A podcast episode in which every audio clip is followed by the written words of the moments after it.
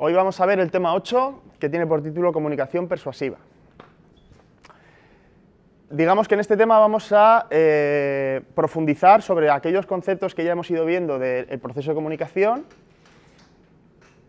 aquellos elementos también que hemos visto de psicología social, como las actitudes, y cómo se relacionan esos elementos, los elementos de la comunicación y los elementos eh, actitudinales, en un proceso de influencia interpersonal, conocido como persuasión.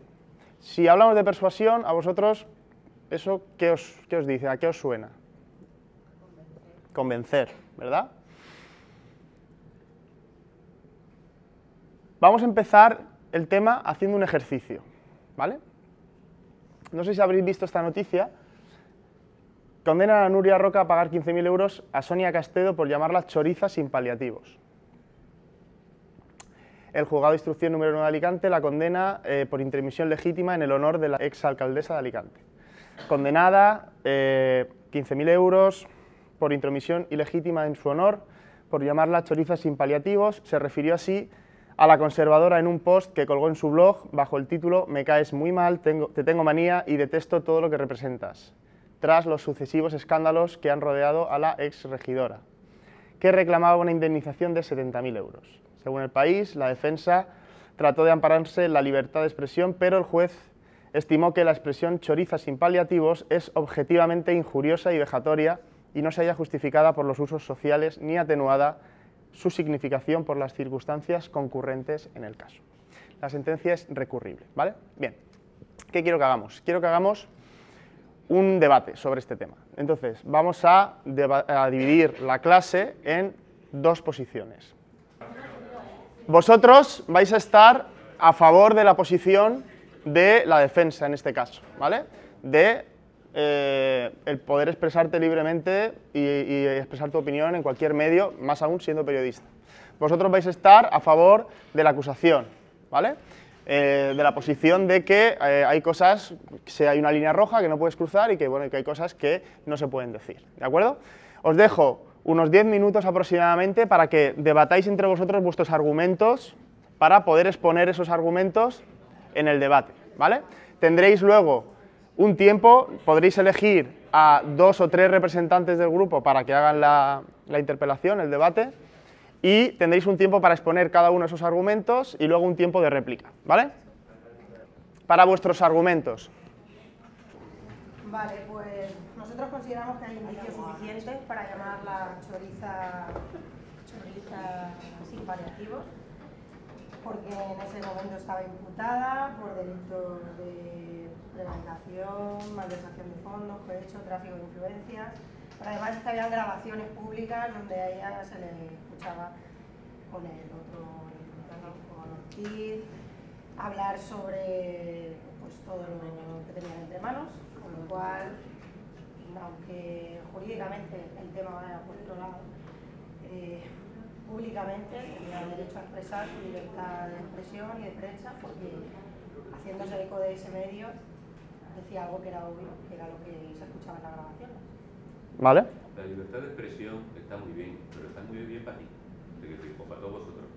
Pero esta mujer es una señora política, es decir, representa un cargo político, le están llamando choriza por lo que ha hecho como político. Público, no en su casa, no le están llamando chorizo porque le ha pegado un bofetón a su hijo, que eso ya idea ahí. Por lo tanto, de público es de que yo no puedo tener mi libertad de expresión, pues eso. Segundo, al ser público, puedo decir lo que me dé la gana, porque soy periodista, me estoy basando en unos antecedentes. Y además estoy dando mi opinión, por lo tanto no tengo por qué demostrar que sea cierto. Y al dar mi opinión, que lo expreso así, te tengo manía, yo. No te estoy diciendo que tengo pruebas, que eso ya lo dirá el juez o lo dirán las pruebas y lo dirá el fiscal. Estoy diciendo que yo, en concreto, te considero una choriza. Igual que puedo considerar a este hombre de tal manera o a ti de otra manera. Y yo, por ser persona pública, puedo decirlo. Yo no me podría meter con ella como persona privada. Le estoy llamando choriza sin paliativo porque ha hecho un plan urbano con el tío sentado y lo ha hecho allí. Y yo lo he oído por la radio a ella hablando y yéndose a tomar copas con el eso. A mí los funcionarios no se van a tomar copas conmigo antes de resolverme la expediente. Vale, tiempo. ¿Réplica? Réplica. Primero, no está, está imputada, pero no está condenada. Por lo tanto, no se puede hacer un juicio de valor sobre algo que todavía no hay una sentencia firme y no se puede... No, porque... ¿Tengo que esperar? Sí, sí. Por lo tanto, quien tiene potestad de si esta persona, de decidir si esta persona es un, o no una choriza, como se dice ahí, no es ella, no es la señora Nuria Roca, es un juez. ¿Tú te crees eso? Espera, espera, un momento, un momento, un momento. Más motivo, por el hecho de ser periodista y saber que puede influir sobre el pensamiento de las demás personas, lo que está haciendo es que el resto del mundo piense igual que ella, sin saber siquiera si esta señora va a ser condenada por lo que ha hecho o no. Vale, ¿tenéis un poquito más de tiempo o lo dejáis ahí? Vale, contrarréplica. Yo te lo firmo. Ahora mismo te lo compro. Pero vamos a tirar del periódico y me dice el asesino que mató a sus hijos antes de que lo juzgara el condenado. ¿Cuántos periódicos se firmaron? El político de no sé qué. Las elecciones que tenemos el 24, ayer salió una encuesta. Oiga, yo no quiero, yo quiero resultados. Yo quiero resultados. Si nos veamos solo a cuando habla el juez, por mí encantado. Pero todos los políticos, todos los periódicos están hablando de todas las tramas que hay ahora mismo. Tengo que decir, y condenas, menos de los de Valencia, que hay uno o dos, no hay ninguno. Porque ¿cuántos habla del CAM, de los trajes? ¿Me explico? Y de la princesita. ¿Tú no has hablado conmigo de la princesita? Pues no hay sentencia. ¿Me explico? Si hablamos hasta que venga el juez y decida, pues me encantado, pero los periódicos se quedan vacíos, te has la profesión. Vale. Ya podéis, tenéis tiempo de debate libre.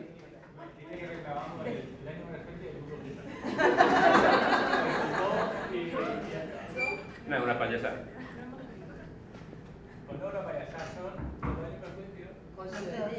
Un poquito más alto. Sí. No, no es contra lo que ha hecho, sino contra la expresión. Es que no es una expresión para utilizarla. O sea, puede haber hecho todo eso y condenarla porque ha hecho todo eso, pero puede decírselo de otra forma. No debe utilizar esa palabra de chorizos sin paliativos. Podría haberlo dicho de otra forma, Bueno. personal, pero sin utilizar insultos, tú has- que es, no, lo no. que, que es lo que ha hecho, utilizar insultos. Tú, tú vas a, tú vas a marcar el qué es lo que yo puedo decir o qué no puedo decir como periodista, por mí encantado. Sí, Te vuelvo a decir lo no- mismo. Pero no puedo insultar a alguien. Yo puedo decir mi, mi opinión y expresarla, pero lo que no puedo es utilizar esa palabra. No puedes utilizar el ejercicio si- de un derecho Claro. fundamental Si vulnerable. no recuerdo yo mal, y además hemos puesto aquí el ejemplo, si no recuerdo yo mal, la asignatura del año pasado, teoría del derecho. El límite está en lo personal y en lo público. Se muere el torero este, el Manolete, me parece que. Están grabando cuando le pilla el toro, cuando sangra, cuando no sé qué, no sé cuánto. ¿Me explico? Se mete la cámara adentro cuando lo están operando y enfocan a la pantoja y enfocan a no sé quién. La sentencia dijo que todo lo que era fuera, eh, pues. Da igual. Todo lo que era fuera, todo, lo que era fuera estaba permitido. Si a mí me dices que esta señora es porque no ha pagado Hacienda de su renta, de su nómina, te diría, oye, tienes razón. Pero no, te estoy hablando como alcaldesa, como que ha hecho el plan urbano. El plan urbano lo ha hecho en comandilla porque la han pillado. Ya hay Eso ya no se está juzgando. Eso no se está juzgando. se está juzgando. se está jugando mi libertad de No, decir, Ahí no, No, no está no, juzgándola por eso. Pues te vuelvo a decir lo mismo. Te vuelvo a decir lo mismo. Entonces quítame lo de Urdangarín, que lo han llamado chorizo. Quítame lo de Podemos, que se lo han pagado a Venezuela. Que decir que está manipulando. A ver, a ver, todos a la vez no, por favor. Todos a la vez no. José, a ver, todos a la vez no, por favor. Lo de la- las injurias y las calumnias, como se ha calumniado a Nuria Roca, es un delirio privado. Entonces, si, si el señor Urdangarín no ha querido emprender eh, acciones legales sobre la persona que le haya llamado públicamente chorizo, depende ya de, de- de él. No es, una, no es un hecho que se pueda perseguir de oficio. Lo privado. mejor- Entonces, a lo mejor es que yo estoy equivocado. Es la- la decir- señora Espera, espera, un momentito. Sí que ha, ha- ha interpretado que ha dañado sus derechos fundamentales por eso eh, se le reclaman a Nuria Roca los daños perjuicios. Pero vamos a ver, a lo mejor es que yo interpreto la cosa de otra manera. Es decir, no estamos hablando de la sentencia porque ya sabemos que la han condenado. Estamos hablando de si puede o no puede decirlo, que es lo que me parece que era la pregunta, si lo podemos decir. Si puede decir, llamarte así No puede decirlo porque no ha sido todavía condenada. Bueno, Cuando puede sea decirlo. condenada, Y aunque haya pues sido- que puede aunque haya decir. sido Pues, condenada. pues si eso es así, te quiero decir, y si tuviéramos tiempo y lo hubiéramos sabido, me hubiera traído el periódico del país hoy, hubiéramos sacado lo que están diciendo, que palabras me acuerdo, y además te voy a decir más.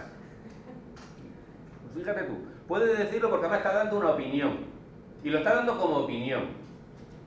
Y lo está poniendo en un foro que es privado suyo, que ya tendrá para hacerse no sé qué, porque está, está de chapa caída. Es un blog público. Es un blog Suyo. Pero es Suyo. A ver, todos a la vez no, todos a la vez no. Levantad la mano, por favor, levantad la mano.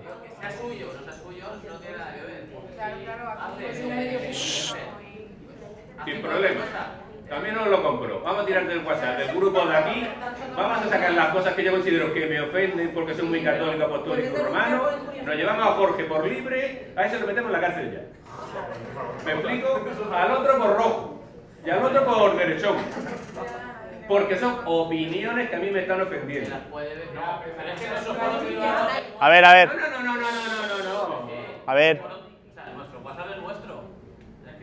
Calla, que tú también vas por delante. A ver, no nos vayamos del tema. No nos vayamos del tema. A ver, Una cosa es a ver.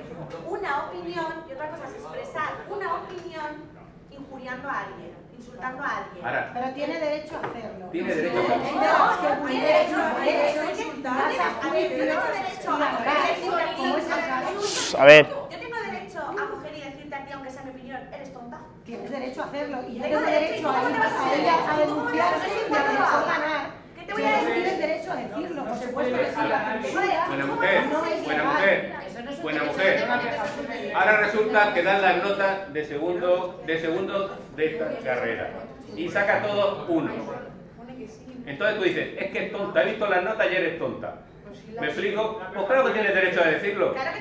¿Por qué? Porque una tienes retaila. derecho a Es que esta señora la han pillado, la han sacado, le han dicho, le tienen grabaciones. Es más, se ha ido del PP por lo mismo.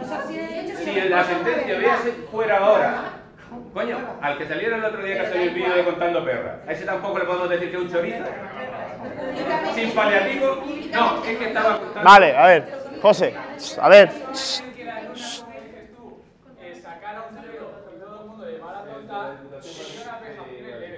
a ver, a ver. Escuchamos, escuchamos. Pero sí que es verdad que ahí, si, no, si nos vamos a lo de las injurias, yo no estaría diciendo ninguna mentira porque verdaderamente saca un cero. Verdaderamente, ¿sabes? Eh, Eso está el, el profesor eh, a- con, ha ha hecho el examen y que tiene un cero, entonces no da el perfil de, de sacar más nota. Pero, pero aquí la señora Sonia Castedo se, se, ha, se ha saltado la presunción de inocencia porque ella, bueno, sí, la prueba, pero ¿quién te da la prueba? Eh, A Nuria. Roca o el juzgado. Es que no se puede juzgar a nadie así. Perdona, que no no es una jueza, que no es una jueza. no tiene que ser objetiva. Es una- En, en un bloque suyo. Que en un bloque suyo. Coño, que si nos ponemos a, a marcar el límite que tú me estás marcando y que me estáis marcando vosotros, eh, es para denunciar a todos los que tienen problema económico. Endesa va a bajar, coño, y sube. Es que me has hecho perder perra. Que son opiniones, tú las coges o no las coges. Pero la opinión es lo otro. Lo de me caes muy mal, te tengo manía. No, no, la opinión es todo. Pero. La opinión que es mi blog, No, no, yo es mi no, blog. no es una opinión, es un insulto. Vale, ok. A ver. Time out. Ahora, un- en un minuto, brevemente, si queréis eh, terminar con algún tipo de, de- de conclusión. Independientemente si ha sido imputada, condenada o no, esto es un delito de una querella privada que son injurias, independientemente de lo que haya hecho. Sí, sí, lo que estamos viendo A ver, dejamos, dejamos, ya no hay tiempo de réplica, un minuto de, de conclusiones. ¿Esas son las conclusiones? Vale, pues vosotros. ¿Ya? Sí. que las nuestras conclusiones son, independientemente del debate jurídico y de, y de la sentencia judicial que ya está condenada, es una obviedad, eh, No, que puede, puede recurrir todavía. pueda recurrir, tiene derecho, el, el cuarto poder tiene derecho a expresarse, los periodistas tienen derecho a expresar su opinión, aunque sea opinión entrecomillada, y independientemente de que haya personas que consideren vulnerados sus derechos y por eso vayan a juicio a defenderse. Pero tiene derecho sobrado, porque si no hablaríamos de censura, si tuviésemos que limitar lo que se puede decir o lo que no se puede decir. Para eso está el poder defenderse con delito de injurias. Va. Si fuera, cierto esto y lo lleváramos a sus últimas consecuencias, que a mí me encantaría, es decir, porque estamos viviendo en la calle constantemente y oyendo un montón de cosas constantemente, me gustaría que vosotros decís, pero para todos. Es decir, que marquen, que cambien la ley y que marquen en la línea donde se dice, oye, no, esto es una opinión, esto es un insulto. Porque es que yo veo el periódico y veo todos los medios. ¿Y esta por qué lo habrá dicho? No me lo que grabado. Vale. En la radio. Tiempo. Muy bien. Eh, muy bien. Ambos habéis sido, yo creo que ambos habéis sido muy persuasivos. Ahora, ahora entraremos un poco en el tema de la persuasión, pero yo creo que a- a- ambos habéis sido muy persuasivos hasta el punto de que habéis llegado casi a convencer a Rafa que estaba más de este lado en un primer momento, ¿vale? O sea que muy bien. Vamos a, vamos a, una vez hecho el ejercicio, vamos a profundizar un poco sobre los conceptos vistos en el ejercicio relacionados con la comunicación persuasiva. ¿Qué es comunicación persuasiva? ¿Qué es persuasión? Bien, como habéis podido observar, el objetivo de la comunicación persuasiva es conseguir eh, cambiar actitudes. Ya vimos en el tema anterior lo que eran las actitudes. Cada uno de nosotros tiene unas actitudes hacia determinados temas, que si os acordáis los llamábamos objetos de actitud. Y el objetivo de la comunicación persuasiva, por tanto, es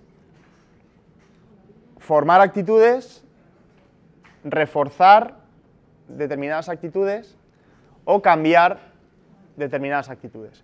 Por ejemplo, en el ejercicio que hemos hecho, los que estaban a favor de, la defensa, pues eh, al juez en este caso, a la persona que iba a valorar, Rafa en este caso, le hubieran reforzado esas actitudes iniciales que tenía, si su comunicación le ha persuadido, en cambio el otro grupo le hubiera modificado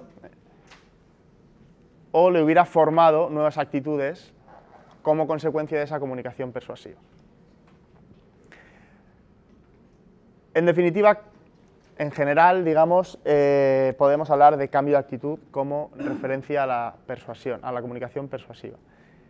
Teniendo en cuenta que el estudio de la persuasión entra dentro del campo de la influencia. La influencia sería más global porque eh, comprendería otro tipo de, procesos y la persuasión o la comunicación persuasiva sería más concreta en estas circunstancias en la que, como digo, una fuente, un emisor, intenta eh, realizar ese tipo de cambios actitudinales en una audiencia o en un receptor. Otros conceptos relacionados también con la persuasión sería el de propaganda, por ejemplo. La diferencia es que eh, la propaganda el vehículo que utiliza o el canal que utiliza es los medios de comunicación, los más media, que es unidireccional, tú recibes una información pero no tienes posibilidad de réplica y generalmente eh, lleva asociada una connotación negativa. El tema de la propaganda suele estar asociada de manera negativa. La propia palabra de propaganda generalmente a nivel psicológico lo interpretamos como publicidad indeseada, ¿no? Es decir, yo no te he pedido que me des esta información y me la estás dando, ¿no? Por, eso tiene un poco esa, esa connotación. Quizás venga de la propaganda bélica de, durante la Segunda Guerra Mundial, no lo sé exactamente, pero sí que tiene esa connotación negativa, ¿no? De la percepción, la percepción de la propaganda. La persuasión, por lo tanto, se puede dar en, con- en- en contextos interpersonales, entre una persona y otra, grupales, de un grupo a otro grupo, o de una persona a un grupo, o de un grupo a una persona, y organizacionales, dentro de una organización, dentro de una estructura. Entonces, la pregunta que yo os hago, una vez hecho este ejercicio y una vez eh, que hemos empezado a hablar de este tema, es, ¿qué pensáis sobre la parte ética de la persuasión? O sea, ¿pensáis que es ético, que está bien, que está mal el hecho de intentar cambiar las actitudes de, una persona, intentar convencerle, como decíamos al principio? ¿Es necesario? Desarrollame un poquito más. Bueno, no, no lo he comentado, pero este tema sin duda es uno de los más importantes, sobre todo de cara a vuestra profesión. El día de mañana vosotros vais a tener que convencer muchas veces a la gente, incluso estando vosotros en contra de lo que estáis pretendiendo defender, ¿no? que eso lo hemos hablado en otros, en otros, otros días, otras clases. Eh, el tema de la ética, el tema de si es bueno, si es malo, si está bien, si está mal, bueno, pues tradicionalmente eh, se han encontrado diferentes posturas, ¿no? empezando pues desde, desde Platón, desde Platón que consideraba que, pues que era bueno, ¿no? todo el tema de la retórica, eh, hasta Kant, que pensaba todo lo contrario, que era malo, hasta posiciones más neutras, en las que bueno, pues, lo dejan un poco eh, en manos de, de, del, del, que utiliza ¿no? la persuasión. En definitiva, la persuasión es una herramienta. Es una herramienta que se puede utilizar bien o se puede utilizar mal. ¿Eh? Es como pues, Internet. Internet.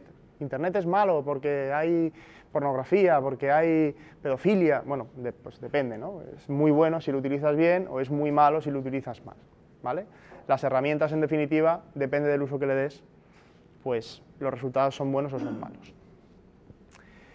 Estudiando un poquito más en profundidad el cómo surge el, el, estudio de la persuasión o las teorías que intentan explicar cómo funciona este proceso, vamos a centrarnos fundamentalmente en dos. En un modelo que explica eh, cómo nosotros reaccionamos a esa información, que sería el modelo de respuesta cognitiva, que dice que lo importante para conseguir ese cambio en las actitudes es cómo interpretamos esa información persuasiva y cómo respondemos a esa información. De manera que, según esta perspectiva, la persuasión dependerá de los pensamientos que genere esa información. A mí me llega esa información persuasiva y me genera una serie de pensamientos. Según este planteamiento, evidentemente únicamente vamos a estar hablando de receptores motivados, es decir, que estén queriendo realizar ese esfuerzo cognitivo de recibir y de analizar esa información y activos, por lo tanto. ¿Qué pasa con aquellos receptores que ni están motivados ni son activos, pero sí son persuadidos? Porque la persuasión puede suceder también en esa, en esa situación. Pues hay otra teoría que es la de la probabilidad de elaboración. Según esta teoría, según este planteamiento, el cómo seamos persuadidos va a depender del momento en el que nosotros recibimos esa información persuasiva. ¿vale? Según ese momento, nosotros podremos estar en una situación que ellos denominan alta probabilidad de elaboración o una situación de baja probabilidad de elaboración. En esas situaciones, cuando nosotros estamos en una situación de alta probabilidad de elaboración, quiere decir que tenemos la motivación necesaria y la capacidad suficiente para analizar esa información que nos está llegando. De manera que esa información la, analizaríamos por lo que ellos denominan la ruta central. Una información que, como digo, se analiza en profundidad porque existe una alta motivación y una alta capacidad. En cambio, si no estamos o motivados o no tenemos la capacidad suficiente, esa información no se analizaría en profundidad y sería, por lo tanto, eh, dirigida por la ruta periférica. Vamos a ver un poquito más en profundidad para que lo tengáis más claro. Por lo tanto, según este planteamiento, la clave de la persuasión es esas condiciones, esas situaciones que van a determinar que una persona tenga alta probabilidad de elaboración o tenga baja probabilidad de elaboración. Y esos procesos de cambio de actitud que se generan y las consecuencias que conllevan. ¿Vale? ¿Qué determinantes van a estar eh, haciendo que nosotros estemos en una situación de alta probabilidad de elaboración o de baja probabilidad de elaboración? Pues lo que he comentado hace un momento, la motivación para procesar el mensaje y la capacidad para hacerlo. La motivación es ese deseo de, hacer un esfuerzo, ¿eh? de, de analizar esa información y la capacidad es tener las habilidades o la oportunidad necesaria para poder pensar sobre esa comunicación. Imaginad pues, que estáis en una, en una charla eh, a la que os obliga a ir el profesor de psicología, que es maligno, y es una charla sobre la historia de la psicología en el siglo XVII que ni siquiera existía la psicología, pero bueno. Eh, vosotros, evidentemente, motivación, pues a menos que os guste la historia o a menos que os guste la psicología, vais a tener la justa, por no decir ninguna. ¿vale? Por lo tanto, seguramente mm, pues, no le prestéis atención a la charla mm, o la información que os den pues realmente no os consiga cambiar o generar ningún tipo de actitud de forma eh, mm, central. A lo mejor de forma periférica, sí. Luego veremos cómo funciona la ruta periférica. ¿vale? Pero de forma central, pues no os produce ningún tipo de cambio. En cambio, imaginad que es una conferencia a la que vosotros os inscribís, que lleváis tiempo queriendo ir porque es un tema que os interesa mucho, y una vez allí, pues la situación es totalmente diferente. Estáis mucho más atentos, quizás tengáis conocimientos previos sobre ese tema, por lo tanto estéis informados y toda esa información que os estén dando la estéis analizando más en profundidad y además de tener motivación tenéis esa capacidad porque tenéis las habilidades o los conocimientos necesarios para ello. ¿vale? ¿Qué variables van a estar afectando a esa motivación? ¿vale? A esa motivación para hacer ese esfuerzo de procesar la información en detalle la relevancia del asunto, lo que acabamos de comentar. Si la conferencia no me interesa, no es relevante para mí, mi motivación va a ser nula. Vinculación del mensaje con los valores, expectativas y motivos del receptor. La responsabilidad del receptor ante la evaluación de la propuesta que está recibiendo. La inconsistencia que puede existir entre el mensaje y la posición previa que tenga el receptor. Si yo a lo mejor tengo una posición, pues como ha pasado antes, en contra de este tema, pero me está llegando una información que eh, está a favor, por ejemplo. La necesidad de cognición, que eso es una característica personal que puede tener cada uno de vosotros. Hay gente que tiene esa necesidad de, saber o esa necesidad de pensar. Y el número de emisores. ¿Vale? ¿Y qué variables afectan a la segunda, al, otro determinante, a la capacidad? La repetición del mensaje.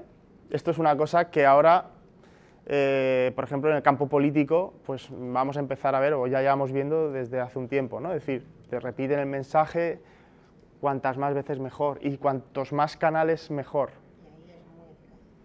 Exacto. Cuanto más repitamos el mensaje, la persuasión va a ser mayor. ¿Vale? Cuantos más canales utilicemos para, para transmitir el mensaje, la persuasión va a ser mayor el, conocimiento previo del contenido del mensaje, que ya lo hemos comentado, y el tipo de canal. Canales escritos, canales audiovisuales, canales personales, etc. Bien, ¿y qué proceso eh, se pueden seguir o qué proceso siguen las variables en el cambio de actitudes? En función de la probabilidad de elaboración, si es probabilidad baja, moderada o probabilidad alta, se generarán diferentes situaciones, diferentes procesos. Cuando tenemos una baja probabilidad de elaboración, utilizamos este tipo de estrategias. Dime. Ahora lo explico. Eh, utilizamos esta, clase de estrategias. ¿eh? Los heurísticos, que de hecho ya los hemos visto, condicionamiento clásico, mera exposición o atribución errónea. ¿Qué, son los heurísticos? Son esos atajos en el procesamiento de la información. ¿Te acuerdas que lo vimos en el tema de atribución? Por ejemplo, eh, el heurístico de eh, representatividad o de distintividad. Es decir, cuando sucede algo, nosotros recurrimos a aquella información que tenemos más disponible en nuestra memoria. Por ejemplo, acordaos cuando hicimos el ejercicio, os puse este, el ejercicio de ¿qué pensáis? ¿Qué es más probable? ¿Morirse por un accidente de avión o que te ataque un tiburón? ¿No? O, que te caiga una, no, que te caiga una pieza de un avión o que te muerda un tiburón. ¿vale? Es decir, nosotros recordamos aquella información que es más, eh, que nos causa un mayor impacto en su momento y que por lo tanto está más disponible en nuestra memoria. ¿Eh? Pues podríamos decir, eh, pues es más probable que te muerda un tiburón, cuando es al revés. ¿vale? Esos son los heurísticos, esos atajos. Cuando no tenemos motivación o no tenemos capacidad para interpretar esa información persuasiva, entonces nos servimos de los heurísticos. Por ejemplo, si yo estoy viendo pues, una conferencia de una persona que me resulta, eh, para la que no tengo realmente ningún tipo de motivación ni ningún tipo de, interés, pues me fijaré en cosas paralelas o en cosas periféricas. Pues si la persona me resulta atractiva, si lo que está dici- si es simpático, si una serie de variables del emisor que veremos más adelante que pueden hacer que yo de manera heurística, es decir, sin hacer un análisis concienzudo de lo que me está diciendo, sin que esos argumentos sean argumentos fuertes, pues yo luego mm, pueda decir, ah, pues mira, eh, lo, que esa persona me dijo lo, lo asimilo, digamos. ¿no? Y al final puedo decir, pues mira, mm, lo que sea, ¿no? De- si te dijo, hay que comprar el televisor Philips, pues tú vas y dices, oye, pues mira, pues me dijeron otro día que el Philips es el mejor televisor porque, porque tiene no sé qué tubos tal y cual. Y luego a lo mejor realmente es que ni siquiera le prestaste atención o no te interesa lo que te estaba diciendo, pero como te cayó simpático, te persuadió. También por condicionamiento clásico, que sabéis que son las asociaciones entre estímulos, el efecto de la mera exposición, que es, esto ya lo hemos visto en otros temas, que, la- que el, el- estímulo por el mero hecho de, presentarse repetido en varias ocasiones ya genera eh, simpatía, ¿vale? ya tendemos a eh, preferir ese tipo de estímulos, o realizar atribuciones erróneas. Y luego lo que hemos comentado de la probabilidad alta de elaboración, que es cuando hacemos ese análisis eh, en profundidad y generamos argumentos sobre ese tema. ¿Qué consecuencias tiene, por tanto, el cambio de actitudes? El cambio por la ruta central, que es la ruta de, eh, que es en aquellas situaciones en las que se produce alta probabilidad de elaboración, siempre va a ser mucho más fuerte. ¿Vale? Siempre va a ser más fuerte el cambio por la ruta central. ¿Cuáles son las actitudes fuertes? Aquellas que nosotros de forma subjetiva tenemos más claras o pensamos que son más ciertas y por lo tanto son en las que más confiamos. Yo tengo una actitud muy fuerte mm, a favor de un partido político, ¿vale? Y tengo unas ideas mm, y unas creencias muy claras y, y- que yo creo que son ciertas, por ejemplo. Son las actitudes fuertes más importantes. Tenemos nosotros más conocimiento sobre ese objeto de actitud, ¿vale? Porque buscamos más información. No son percibidas como ambivalentes. Recordad cuando hablamos de la ambivalencia de las actitudes, que es no tener claro si eh, estamos a favor, si estamos en contra. Aquí hay una posi- un posicionamiento claro. Y son objetivamente más accesibles, están más eh, a mano, por así decirlo, más estables en el tiempo y más resistentes al cambio, son más difíciles de modificar. Y por lo tanto, como ya sabéis que las actitudes son la antesala, entre comillas, de la conducta, estas actitudes fuertes tienen un mayor poder predictivo sobre la conducta. Podrán decir con mayor probabilidad cuál va a ser mi respuesta conductual. Bien, y por lo tanto, ¿qué variables van a afectar a la persuasión? Pues si os fijáis, esta estructura de variables es la estructura clásica de los elementos de la comunicación. Tenemos un emisor, tenemos un mensaje, tenemos un receptor, ese mensaje va por un canal y ese canal eh, o esa situación eh, está enmarcada, valga la redundancia, en, en un contexto, ¿no? Y tiene una intención. Cada uno de estos elementos va a modificar, por así decirlo, el proceso de la persuasión en función de sus características. Vamos a ver brevemente cada uno de ellos. Características del emisor. Una de las más importantes es la credibilidad. No nos va a persuadir una persona que nosotros no percibamos que es creíble. Imaginad pues, eh, en- en el marco político qué pasa cuando un político pierde la credibilidad. Pues que todo lo que diga se va por el retrete. O al menos debería ser así, porque yo ya me sorprendo con las estadísticas que sacan en este país de intención de voto, después de todas las cosas que se ven en determinados partidos. En fin, pero yo ahí no me pronuncio. ¿Qué es la credibilidad? Son aquellos rasgos que hacen que se perciba a una persona como experta en una materia y como honrada. Ojo, que se perciba. Esto, esto no quiere decir que realmente sea experto o sea honrado. ¿Vale? Es lo que se denomina credibilidad percibida. Lo importante es que dé esa impresión.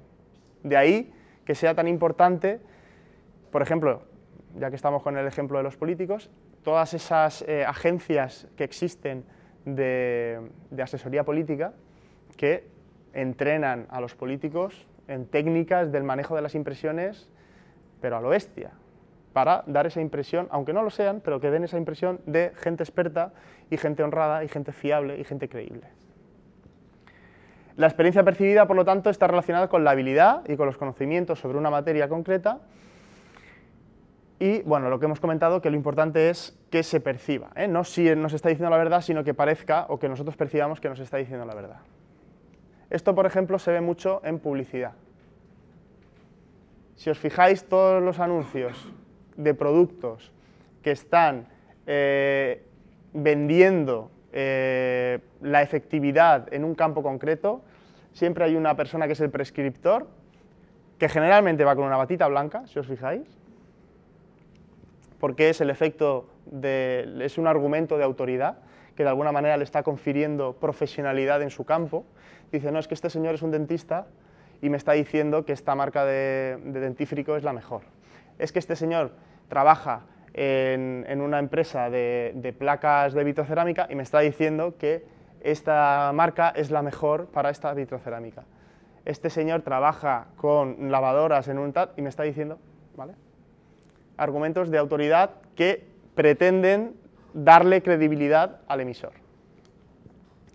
Otras variables del emisor, el atractivo, muy importante también que mientras esté hablando, que mientras nos esté eh, transmitiendo ese mensaje persuasivo, parezca simpático, parezca familiar, parezca cercano y que además sea físicamente atractivo. Que nos sintamos eh, atraídos a nivel físico, pero también a nivel psicológico, ¿vale? Con actitudes o con eh, ideas o valores compartidos. Y también el poder, el poder que es también la capacidad percibida que, tiene el receptor de que esa persona puede en un momento determinado controlar eh, refuerzos, dar cosas buenas o castigos, ¿eh? dar cosas malas. O, refuerzo también sería quitar cosas buenas, perdón, quitar cosas malas.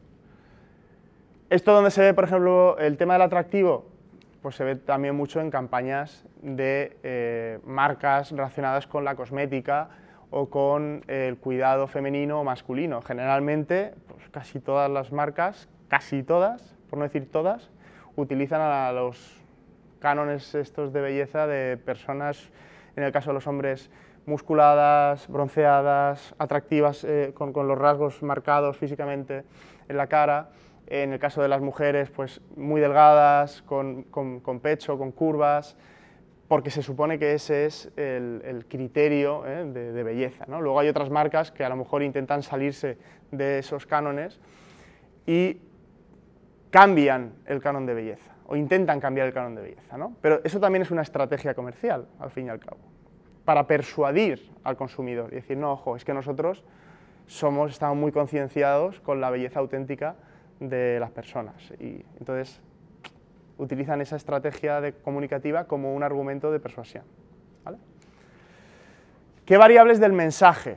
¿Vale? Ya hemos visto del emisor. Del mensaje podemos encontrarnos con mensajes racionales, que son aquellos que están basados en datos y en evidencias del objeto de actitud, y son afirmaciones, por lo tanto, como decía Steve en el 94, sobre hechos por una fuente distinta al emisor, en objetos no creados por el emisor y opiniones de personas distintas al emisor. Es decir, es como dar datos, pero no datos que yo estoy inventándome o que yo he hecho o que yo, sino datos de otras personas sobre el objeto de actitud, sobre lo que pretendo persuadirte.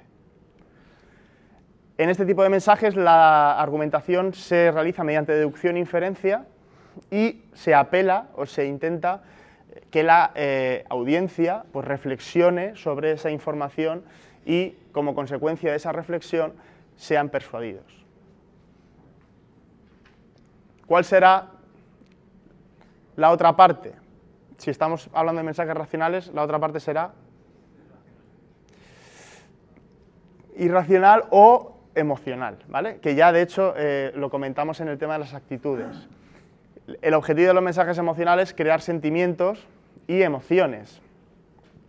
Producir, por lo tanto, respuestas que sean instantáneas de agrado o desagrado, aceptación o rechazo, acercamiento o evitación. ¿Os acordáis de la campaña o de la marca de la que hablamos en el tema anterior que siempre recurría a, los mensajes emocionales, ¿verdad? Coca-Cola, ¿no? Bien, otro tipo de mensajes emocionales persuasivos que se utilizan mucho, por ejemplo, son los que se utilizan en las campañas de prevención de accidentes o del consumo de drogas, que son mensajes que apelan o que recurren al miedo, al miedo como estrategia de persuasión. Vamos a ver un ejemplo de una campaña eh, irlandesa.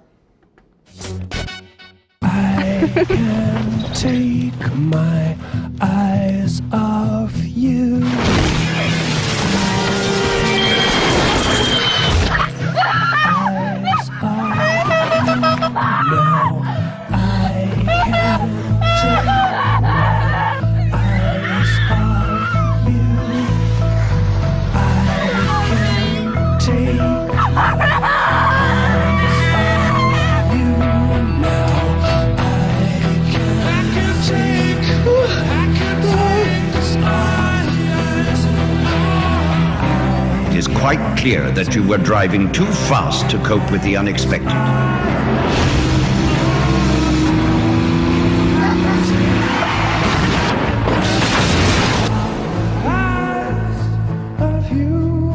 The faster the speed, the bigger the mess. From the Road Safety Authority supported by Hibernian. No se pueden meter más elementos eh, negativos y de, y de, recursos al miedo en un mismo anuncio. Si os fijáis, es, es, es espectacular, ¿eh? la carga emotiva negativa que le meten al asunto en tan poco tiempo, ¿vale? Unos, unos tipos tan tranquilos en un, en un murito, eh, muerto el, chico, luego la otra paralítica, en fin. Mensaje, cuanto más deprisa vas, más grande es el desastre, ¿no? Mensaje puramente emocional y puramente recurso, en este caso, al miedo de las consecuencias negativas si no eh, tomas en consideración el, el, el mensaje, precisamente, ¿no? Otras variables del mensaje es el contenido, información verbal generalmente o visual que contiene el mensaje. Esto es lo que acabo de comentar, la probabilidad de ocurrencia y deseabilidad de las consecuencias contenidas en el mensaje. ¿eh? Es decir, ¿qué va a pasar si tú me haces caso o si no me haces caso? ¿eh? La novedad de los argumentos. Pues se ha visto que generalmente los eh, argumentos más nuevos suelen ser los más persuasivos la cantidad de argumentos. También se ha visto que generalmente, eh, bueno, depende de las situaciones, pues más o menos argumentos y también de la probabilidad de elaboración de las personas, pues van a ser más o menos persuasivos. O la direccionalidad, si son mensajes unilaterales o bilaterales. Los unilaterales son aquellos que solo contemplan los aspectos positivos de, la intención o del objeto de actitud y los bilaterales son los que contemplan tanto los, los eh, aspectos positivos como los negativos. ¿De acuerdo? Esto, una vez más, también depende de la motivación y la capacidad de la audiencia para eh, recibir esa información. Si estamos hablando de alta probabilidad de elaboración, pues los bilaterales serán más persuasivos, porque muchas veces esas personas ya tendrán esa información que tú les estás dando, pero si no se la das y esa información negativa que le estás ocultando, entonces el, receptor pues, eh, será más difícil de persuadir. La organización del mensaje, por ejemplo, se ha visto que eh, en función de, cuál sea la motivación de la audiencia, es más eh, persuasivo si los argumentos fuertes se dan al principio del discurso o si se dan al final. Ante audiencias poco motivadas y con poca, y con poca capacidad, es decir, baja probabilidad de elaboración, es mejor dar los argumentos fuertes al final, porque se produciría el efecto recencia la audiencia se queda con la última información recibida. En cambio, si el público está muy motivado y tiene una alta capacidad, situación de alta probabilidad, es más recomendable dar los mejores argumentos o los argumentos más fuertes al principio, porque se produciría el efecto de primacía. ¿vale? Y variables del receptor, pues evidentemente de todas las variables que hemos visto, se podría decir que esta es la más importante o la más relevante. ¿vale? Porque no todo el mundo va a ser, eh, va a ser igual. Por lo tanto, vamos a tener que saber qué características tiene esa persona para adecuar o ajustar esa comunicación persuasiva. Vosotros el día de mañana, pues cuando estéis delante de un juez, sabréis que habrán cosas que, que ese juez eh, pues es más susceptible y las tendréis que tratar de una forma y con otros pues de otra forma. ¿vale? Las capacidades, los valores, la personalidad, las variables sociodemográficas, todos esos son aspectos del receptor que van a estar influyendo en cómo es esa persona y cómo se le puede persuadir más o menos. ¿vale? O motivaciones básicas, la necesidad que tenga esa persona de conocimiento, necesidad de consistencia, necesidad de valía personal o de aprobación social. ¿vale?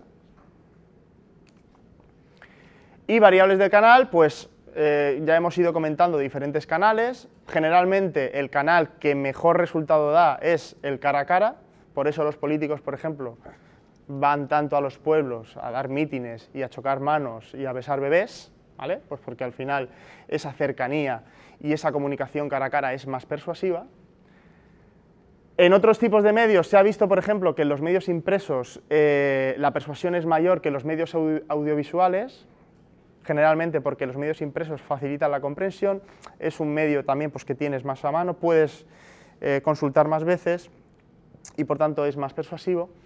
Y en general ningún medio de comunicación es más persuasivo que otro, pero las estrategias que combinan eh, varios medios, por ejemplo, medios de comunicación directa, con eh, publicidad audiovisual, con publicidad escrita o con comunicación escrita, pues esos medios o esas estrategias son más persuasivas.